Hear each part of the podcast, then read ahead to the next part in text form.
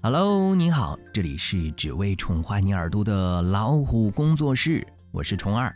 今天要和大家分享到的育儿常识是三种不能对孩子说的好话。在常识教育理论的引导下，不少家长总不忘记对孩子说些好听的话。殊不知，漂亮的话也要看怎么说，不会说的话，漂亮话未必会管用。下面的这些漂亮话，你一定对孩子说过不止一次，因为不少家教文章就是这么教父母的。说真的，每每看到这些文章，让人简直怀疑那些作者有没有当过父母。没错，那些话听起来蛮好听，也挺鼓劲儿的，似乎也符合一些基本的教育理念。可认真分析，他们分分钟可能对孩子的成长产生不利影响。事例一：小凡从幼儿园回来后，对妈妈说。我一点也不喜欢小明，妈妈回答：“别这么说，小明是个好孩子。”以下就是分析了，你的本意是希望孩子能与他人友好相处，不想他对别人过分的指责。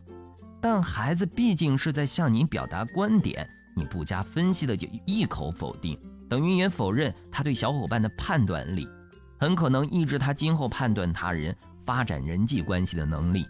那么在这里给你的建议是，孩子不喜欢他人，总有一些理由，还是同孩子聊聊吧，问问他，小明对你怎么了？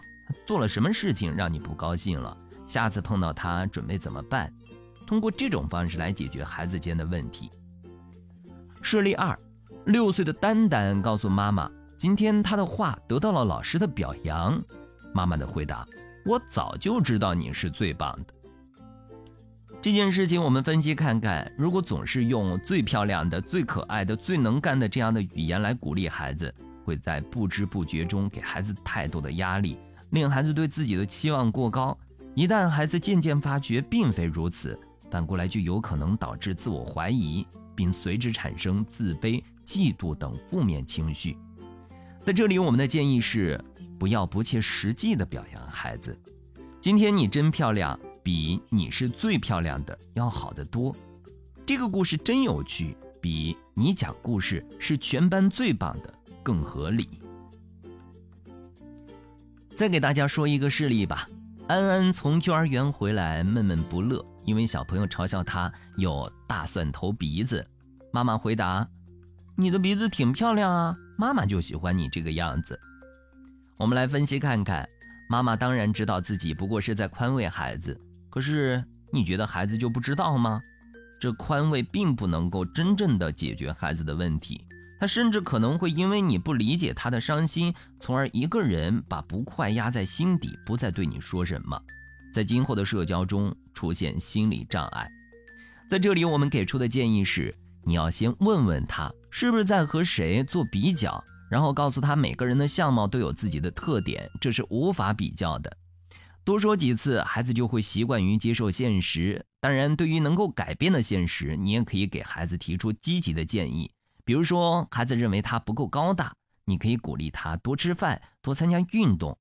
无论怎样，你首先要表现出理解孩子的不快，千万不要一上来就乱安慰。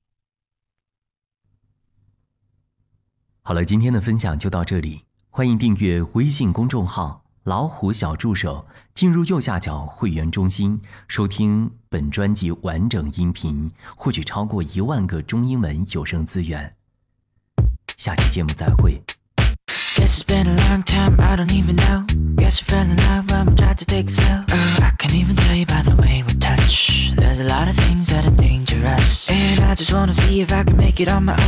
All my friends are telling me I'm different from before. Well, maybe I just need a little space to think. Spend some more time doing my own things. Cause I just wanna try Taking care of my life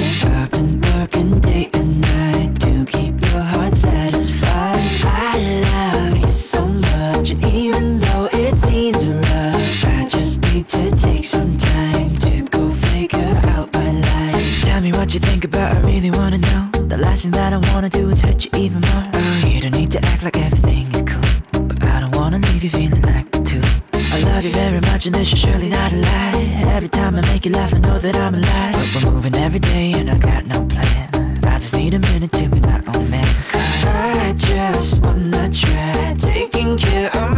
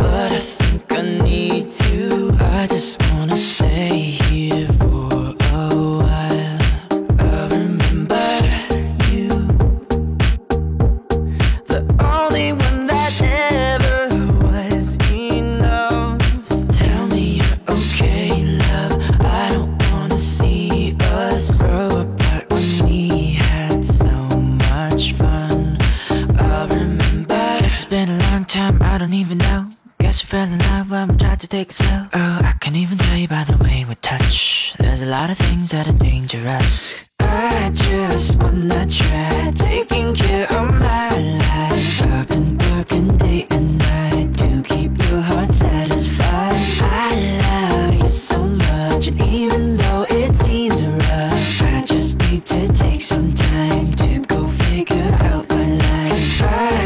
Just wanna try